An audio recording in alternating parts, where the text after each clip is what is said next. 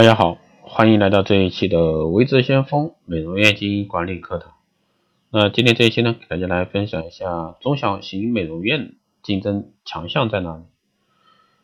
那不管做销售还是做服务定位啊，都要明确。很多美容院常常前台卖产品，后面呢送美容服务，只收这个很低的啊这个服务费。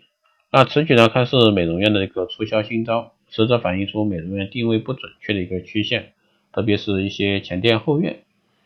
那究竟我们的美容院是专业服务机构，还是这个产品生产厂商的售后服务机构？不解决这个问题呢，美容院在销售和服务上都将失去明显优势。毕竟呢，不地上耕田，累死也没多少收成。那解决办法呢是明确自己美容院究竟要做什么。如果说做销售产品的代理商，只要想尽办法建立自己的销售网络。提供优质服务依然会成功。假如做的量足够大，还可以获得额外返利。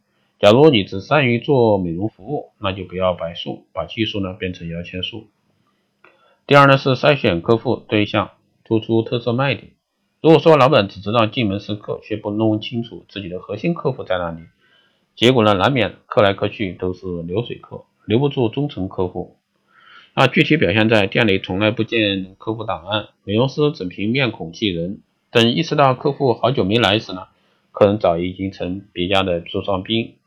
盲目听信客户意见，否定自己，改变产品，降低价格，或者说大举装修，在缺乏分析的基础上呢，做出许多初步决策。许多美容院老板在广告宣传上称自己是接值班专家，又是减肥高手，同时呢，不忘介绍自己还能纹眉、纹唇、纹眼线。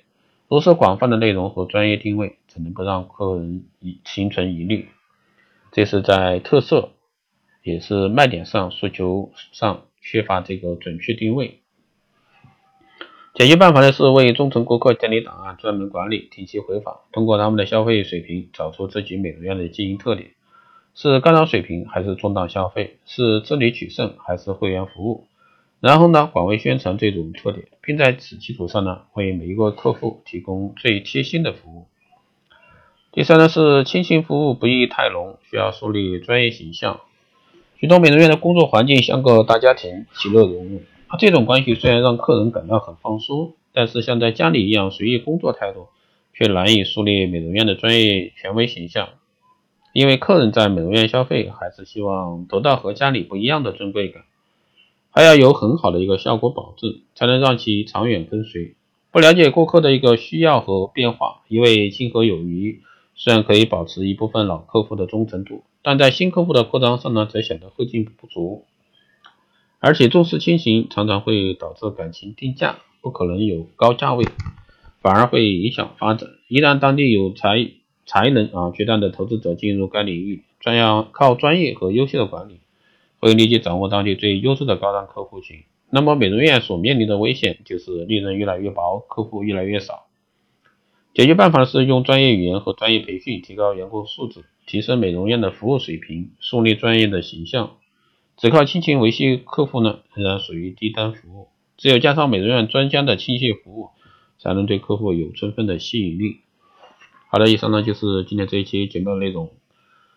大家如果说有问题，欢迎大家在后台加微信二八二四七八六七幺三，备注电台听众，可以快速通过。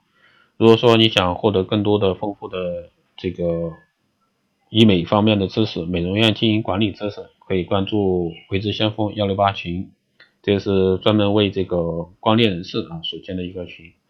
当然，你可以报名光电医美课程、美容院经营管理、私人定制服务以及光电中心加盟。好的，这一期节目就是这样，我们下期再见。